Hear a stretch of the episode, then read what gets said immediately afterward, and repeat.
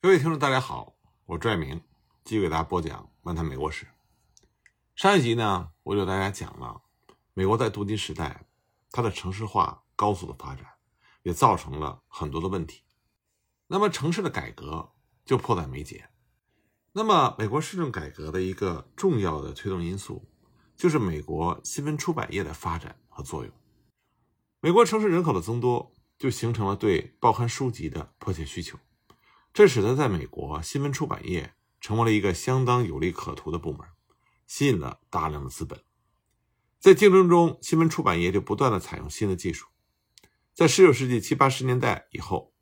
排版机、轮转印刷机、折报机这些发明都相继的投入使用，就变革了美国整个的印刷过程。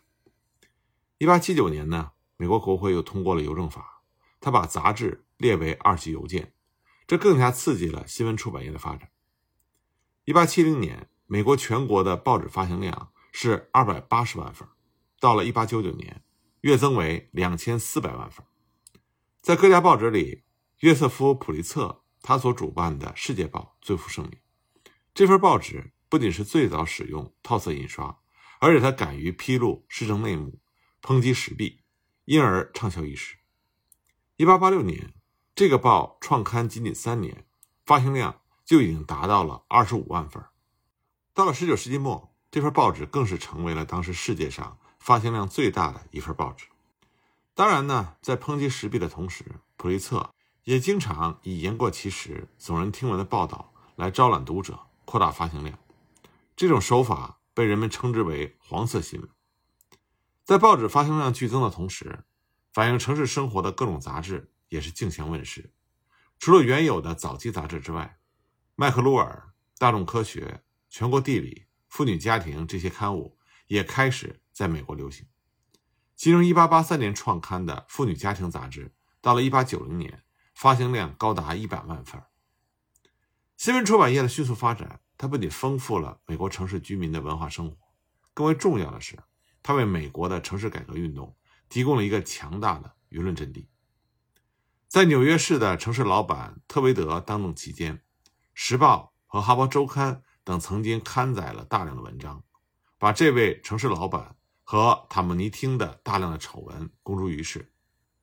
从1870年9月20日起，整整一年的时间，《时报》对于特维德邦以及他的同伙进行了连篇累牍的抨击，一天也没有停止过。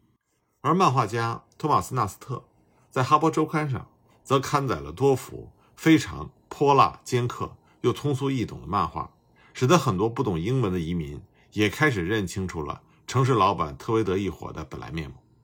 这就使得特维德和塔姆尼汀声名狼藉，再加上他们一伙贪污的数额实在是非常巨大，使得纽约全市的财政濒于崩溃。很多投资于市政建设的银行家和企业家也是忧心忡忡，对他们产生了不满。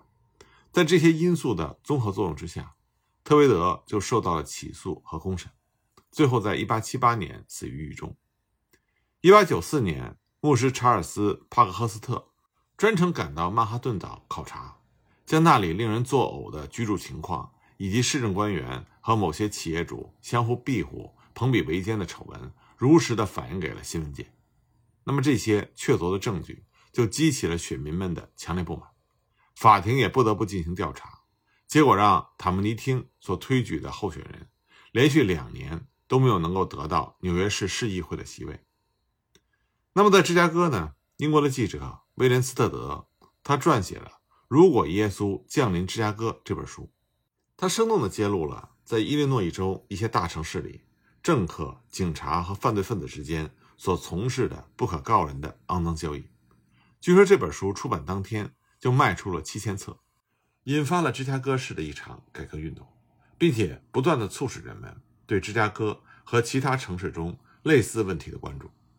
那么这些报刊杂志对市政腐败的揭露和鞭笞，在美国社会上就引起了广泛的反响，要求城市改革的呼声空前的高涨，这就促进了美国城市改革运动逐步的形成。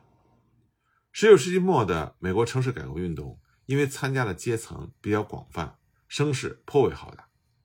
根据城市改革所采取的不同途径和侧重点，这个运动呢主要分为两个层面，一个层面呢是面向于城市的下层，主张的是改革贫民窟和校正社会弊端；另外一个层面呢是着眼于市政机构，想要取缔城市老板，提高市政机构的效率。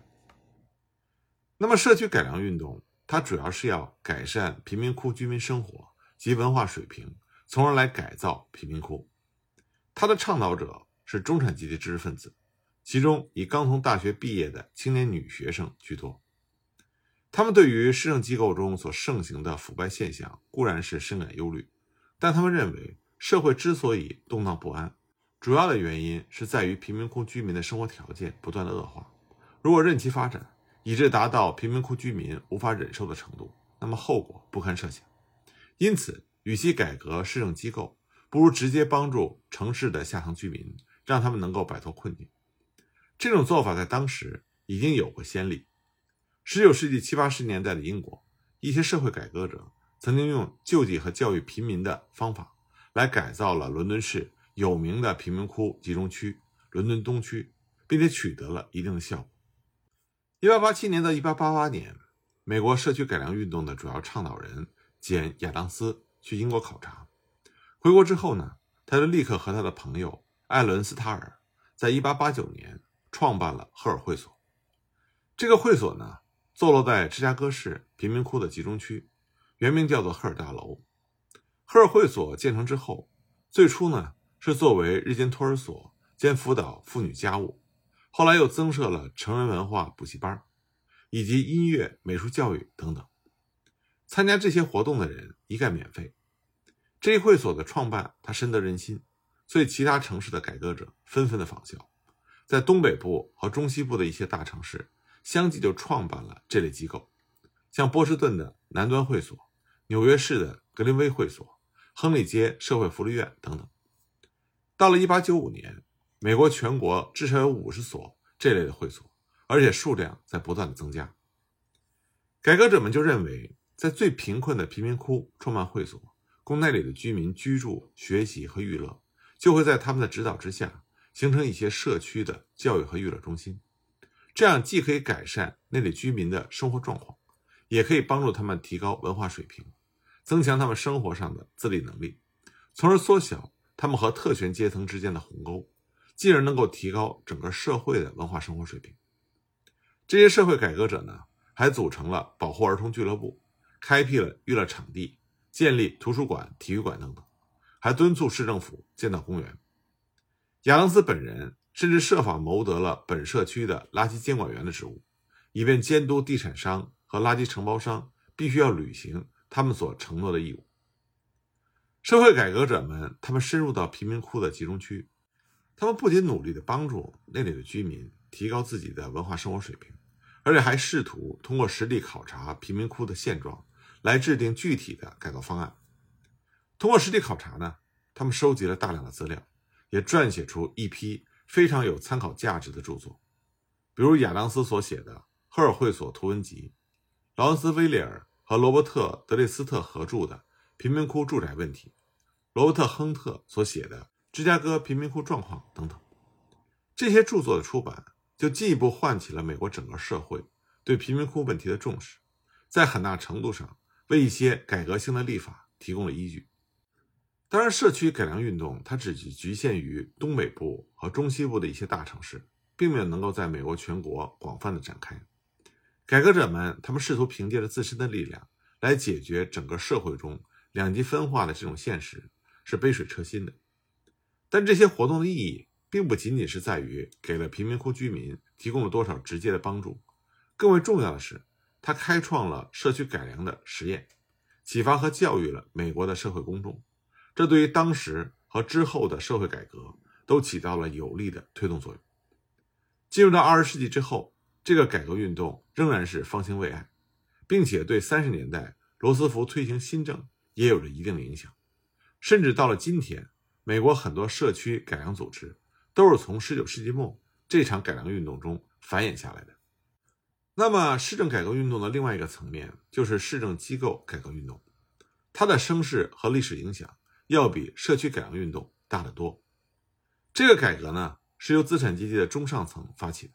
比如说新兴工业部门的大企业主和董事、大商人、大银行家、不动产行业和保险公司的大股东，以及部分和其利益有关的新兴中产阶级。他们之所以积极的主张市政机构的改革，完全是从自己的利益出发的。美国内战之后，经济的蓬勃发展为这些人提供了空前有利的投资环境和盈利机会，所以他们一时之间无暇顾及市政权力的归属。在这种情况下，城市老板作为权力结构的一种补充方式，在某种程度上是可以帮助这些人的利益。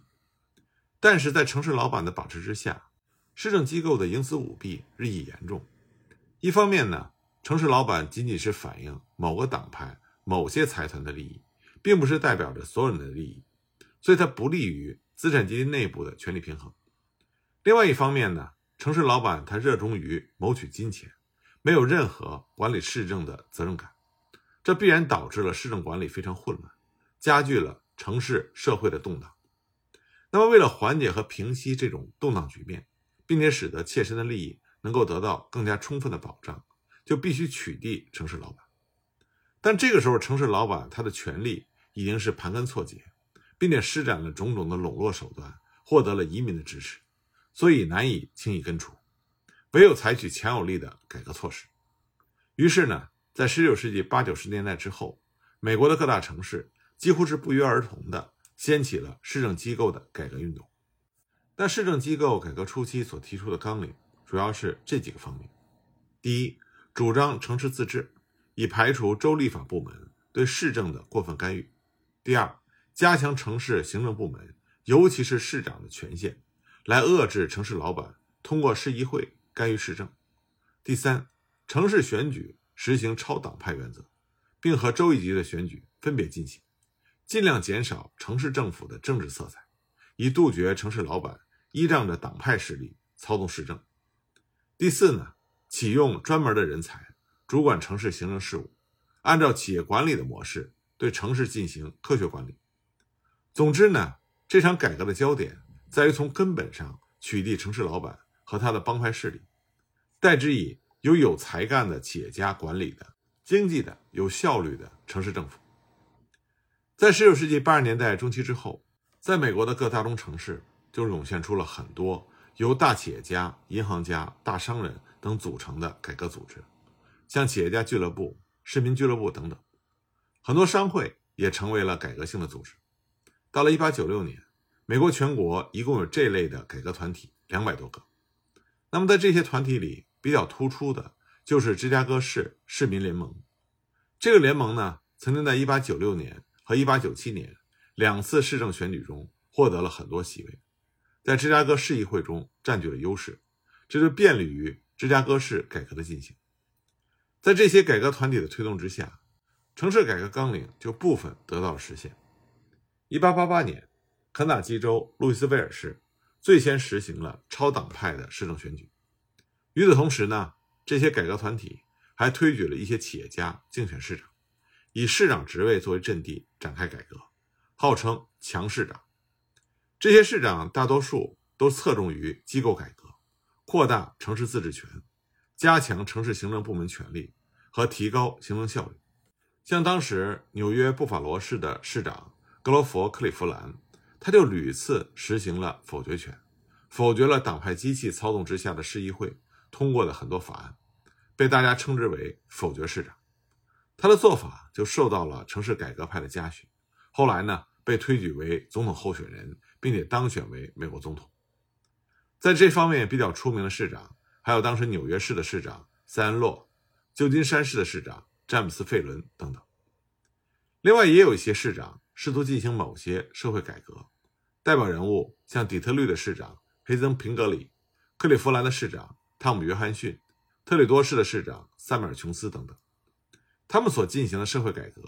主要是赋税改革、市内交通改革和公用事业。归政府所有等等。那么，市政机构改革运动在19世纪末初步展开，并且持续发展，但是步调并不是非常一致。就其所得到的直接成果来说，也是比较有限的，而且很不巩固。这说明了这场运动从它自身来看是具有局限性的。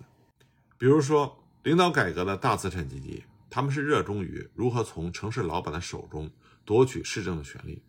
他们对于城市里中下层人民摆脱困境的要求是不屑一顾的，也不愿意和社区改良运动联合起来。他们所提出的城市自治、超党派的市政以及赋税平等这类的改革纲领，对于移民、劳工、少数族裔来说根本没有什么吸引力，因为他们根本就没有涉及到。这些底层人民，他们急需解决的住房、就业等问题。相反呢，城市老板却千方百计的在拉拢这些人生地不熟的移民，部分的解决了他们的迫在眉睫的问题。甚至在移民和土生白人发生矛盾的时候，城市老板还会出面调停，俨然成为了移民的保护人。那么相比之下，移民们就会出自对城市老板的感激，宁愿让城市老板当权，也不愿意响应。市政机构改革派的空洞的口号，所以每逢市政选举，改革派所得的选票大多数是来自于富有者阶层所居住的选区，而贫困者集中的选区，他们得票寥寥。那么改革成果自然就很难维持下去。市政机构改革运动发展的比较缓慢而艰难的另外一个原因就是，城市老板他的权力盘根错节，在州一级和市一级都有支持他们的政党机器。而且呢，市政腐败和州一级政府的党派专权有着密切的关联。费城的改革就最能说明这个问题。十九世纪八十年代啊，费城的改革派经过近十年的努力，这才罢免了城市老板麦克梅内斯。但是州一级的共和党老板马修奎伊随即又把戴维马丁安插了进去，这使得费城的改革成果毁于一旦。由此可见。仅仅是推举几个改革派的市长，或者进行一些枝节的改革，是不可能从根本上解决问题。想要摧毁城市老板的政治基础，必须是在体制上予以彻底的改革，而这种改革必须和州一级的改革同步进行。